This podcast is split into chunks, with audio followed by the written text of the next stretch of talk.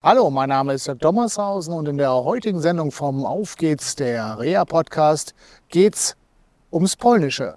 Mehr nach dem Intro. Auf geht's, der Rea-Podcast, der Podcast von Rea Management Nord. Mit Tipps und Ideen zur Rehabilitation für Unfallopfer, Rechtsvertretungen und Versicherungen. Ja, schön, dass ihr wieder dabei seid bei einer neuen Sendung von Auf geht's, der Rea Podcast. Heute bin ich mal in Bochum und da habe ich wen kennengelernt. Wer bist du? Ich bin die Eva Brune Ja. und äh, ich bin Dolmetscherin und Übersetzerin. Ähm, ich bin beeidigt und ermächtigt und ähm, bin in verschiedenen Bereichen unterwegs, sowohl für die Justiz als auch für das Gesundheit, äh, Gesundheitswesen, Polizeibehörden etc. Okay, ja, und so haben wir uns auch kennengelernt und zwar hier im Bergmannsheil Bochum. War ein Zufall, dass wir uns auf dem Flur getroffen haben und begleiten jetzt, äh, ja, wie zufällig, auch eine betroffene Person.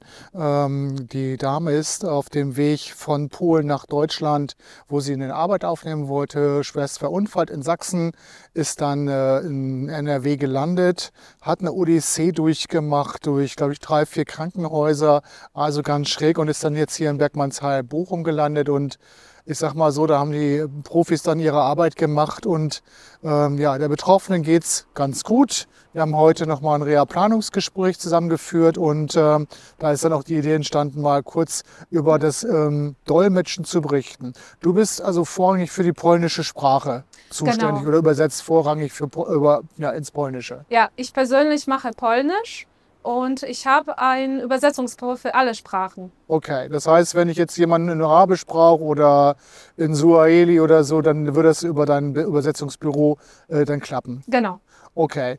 Die Internetadresse werden wir natürlich äh, verlinken in den äh, Show Notes, wie das so schön heißt. Ähm, ja, wie ist es eigentlich, wenn du in so einen Fall reinkommst, so als Dolmetscherin? Ähm, wie nimmst du denn so die, die Menschen, äh, die ja teilweise auch in unserem aktuellen Fall nur Polnisch sprechen, so wahr? Im, im, äh, was sind so für dich die ersten markanten Punkte als Dolmetscherin? Was mir aufgefallen ist, die Patienten, die sind äh, häufig unsicher. Das heißt, die Sprachbarriere an sich, die ist ein entscheidender Faktor bei der Kommunikation im Krankenhaus. Mhm. Und da greife ich ein und helfe denen. Das heißt, ähm, ich übersetze bzw. dolmetsche ähm, das, was die Fachärzte dem Patienten mitteilen und umgekehrt, sodass die Kommunikation reibungslos verläuft. Und Ja. natürlich ähm, Reha-Manager etc. Okay. Das heißt, ähm, da muss man leider sagen, dass häufig diese Sprachbarriere dazu beiträgt, dass äh, die Patienten halt ähm, nicht die, ähm, die Sicherheit haben, wie sie brauchen. Ne? Die sind ja schon dadurch, äh, durch ihre ähm, Vorgeschichte, durch den Unfall sowieso relativ angeschlagen und dann muss man ähm, halt ein bisschen Psychologe sein und ähm, auch sprachlich helfen. Also meiner Meinung nach ist das so, dass man nicht nur diese fachliche Eignung, sondern auch die persönliche Eignung mitbringen äh, bringen soll, sonst äh, ist man, ja, hilft man nicht weiter den Patienten. Ja, wie das selber jetzt ähm, ein paar Mal mitbekommen hat, also du hast ja einen sehr guten Kontakt und Draht zu den Menschen, äh, die wir zusammen begleiten. Ähm, und dann noch mal eine Frage, ähm, wie sieht es mit den Familien aus? Hilfst du da auch dann, wenn die dabei sind oder wenn Fragen so aufkommen? Ähm, weil wir haben ja teilweise, dass Ehepartnerinnen, Ehepartner dabei sind oder die Kinder sind dabei, gerade bei älteren Menschen. Und die haben dann noch mal eine Frage oder so und äh, ja, haben dann Sprachbarrieren und äh, hilfst du da auch oder sagst du, nee, mein Job ist hier Bergmannsheil oder woanders halt oder im Gericht Ja. und äh, da ist jetzt Ende oder äh, wie, wie sieht das bei dir aus? Ähm, das sieht so aus, dass ich alle Angehörigen, je nachdem, weil manchmal dürfen sie nicht in das Zimmer rein, je nachdem, was das ist, ähm, zum Beispiel einem ähm, psychologischen Gespräch, äh, nachträglich ja, aber vorrangig wird nur der Patient oder die Patientin im Zimmer äh, äh, sein.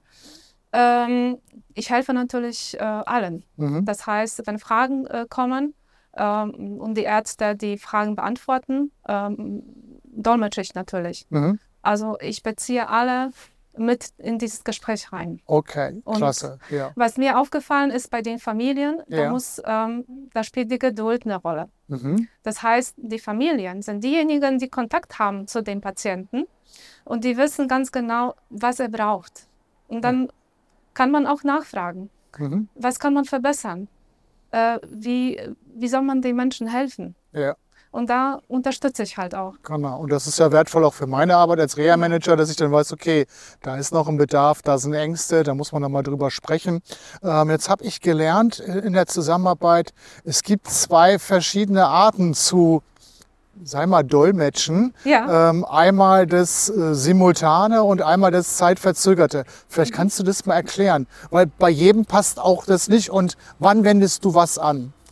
Äh, simultan äh, wende ich äh, häufiger als konsekutiv. Das andere ist ja konsekutiv, das heißt zeitversetzt. Simultan bedeutet ähm, sofort äh, dolmetschen. Das heißt, das Gesprochene äh, wird sofort übertragen. Das ist, ähm, man könnte meinen, es ist schwieriger, ist es aber nicht. Mhm. Das ist auch für ähm, Patienten oder andere Ja, es sei denn, äh, man ist vor Gericht oder bei der Polizei. Ähm, das ist für alle irgendwie besser. Ähm, pauschalisieren kann man das natürlich nicht, aber der Vorteil ist, ähm, die, äh, das Gespräch verläuft viel einfacher, reibungsloser für die Beteiligten. Ähm, konsekutiv ist bei den längeren Gesprächen. Mhm. Da kommt aber auch eine spezielle Notiztechnik dazu. okay. Das ist auch äh, für das, ähm, da muss man das richtig lernen, trainieren. Mhm. Also für mich macht simultan mehr Spaß. Okay.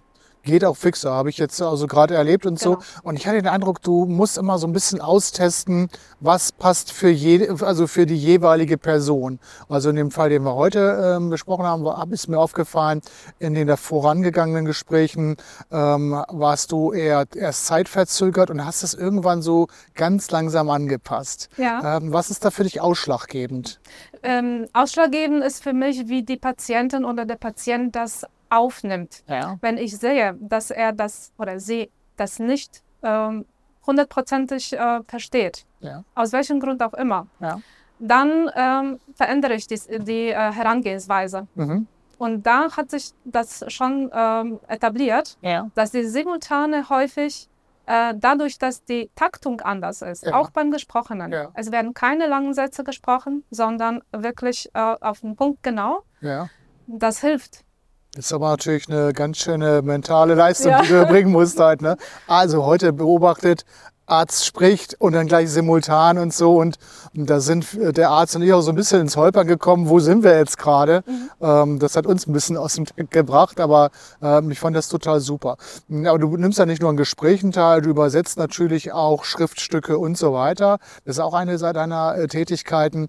Ähm, setzt du beim Übersetzen auch irgendwelche Hilfsmittel ein oder sagst du, nee, Hilfsmittel brauche ich nicht? Also Hilfsmittel wäre zum Beispiel Diktiergerät oder sowas oder äh, sagst du, nee, das ist nur Face-to-Face, das machen wir ja so. Und ähm, wie bist du eigentlich über die Corona-Zeit gekommen? Da musste ja auch gedolmetscht werden. Wie hast du das geschafft? Ähm, das war ähm, sehr, sehr schwer, weil ähm, eigentlich durfte man das nicht und in, ähm, später schon. Mhm. Es gab sehr viele äh, Auflagen, Ja. auch f- vor allen Dingen auch beim, äh, bei den Gerichten, Ja. aber auch äh, im Gesundheitswesen. Mhm. Ich denke noch strikter. Okay. Ähm, ich habe in Maske gedolmetscht. Ganz einfach. Okay, Es geht alles. super. Und welche Hilfsmittel benutzt du oder brauchst du gar keine Hilfsmittel? Also beim Dolmetschen äh, verlasse ich mich einfach auf äh, das erworbene Wissen. mhm. Ich lerne, wenn möglich, regelmäßig immer äh, weiter. Das heißt, ich bilde mich weiter, ich nehme an Seminaren teil, Mhm. ich ähm, habe gute Fachwörterbücher zur Verfügung. Ja. Zur Not äh, kann man auch ähm, Fachärzte konsultieren, Mhm. weil ähm, es darf nicht sein, dass fehlerhaft äh, die Übersetzung, wenn es um schriftliche Übersetzung geht, ja. und wenn ein Gegengutachten kommt, dann Ja. hat man ein Problem. Das Okay. heißt, es muss schon Passen. alles hundertprozentig sein. Okay. Ja. Mhm. okay. Wir hatten vorhin mal kurz so über die Ängste von Angehörigen, aber auch Patienten gesprochen. Ähm, was sind denn das konkret für Ängste? Was wird dir da gesagt? Das ist, ist nur die reine Sprachbarriere oder gibt es auch noch andere, zum Beispiel ethische Ängste oder Probleme? Also das ist zum Beispiel, ich habe jemanden äh, in der Nähe von Posen, den ich mit dem Kollegen Bartosz Kaczmarek zusammen begleiten darf. Und der hat mir Schauergeschichten erzählt, wie er zum Beispiel in dem Krankenhaus, darf jetzt keinen Namen nennen, behandelt worden ist. Also aus meiner Sicht schon rassistisch. Gut, ich kenne jetzt nur die Schilderung ja. des Unfallopfers, aber ich habe an anderen Stellen auch schon oft erlebt, dass halt Menschen, die in einer anderen Kultur zugehörig sind, ähm, ähm, ich denke gerade auch an äh, drei Damen, die Kopftuchträger sind von ihrem Glauben her und dann entsprechend auch behandelt worden sind, wo ich auch nur mit dem Kopf schütteln konnte. Äh, sowas erlebt man halt und ich glaube es halt dann auch. Und ähm, ja, welche Probleme, Ängste gibt es da? Ähm, da muss man differenzieren. Es gibt verschiedene Herkunftsländer, ja. verschiedene Kulturen, verschiedene Religionen. Mhm. Ich denke so, der Mensch ist Mensch. Patient ja. ist Patient. Ja. Egal welche Herkunft, egal ja. wie er aussieht, egal welche ähm, Vorgeschichte er hat. Und häufig geht es darum, durch diese Geschichte des Menschen lernt man den erstmal kennen.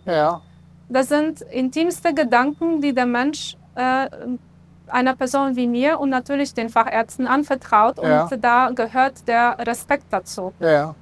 Ich denke, der Respekt ist das Wichtigste an der Herangehensweise. Sonst würde das Fundament eigentlich nicht da sein für okay. die Zusammenarbeit. Jetzt umschiffst du aber immer so schön um meine, um meine Frage, so schon ganz nett rum. Okay, gibt es diese Ängste bei den Menschen, die du als Dolmetscherin begleitest oder gibt es sie nicht, dass sie sagen, nö, ist mir egal, ich bin jetzt hier und fertig, macht mal, mhm. egal äh, was ich habe und wer, von wo ich herkomme?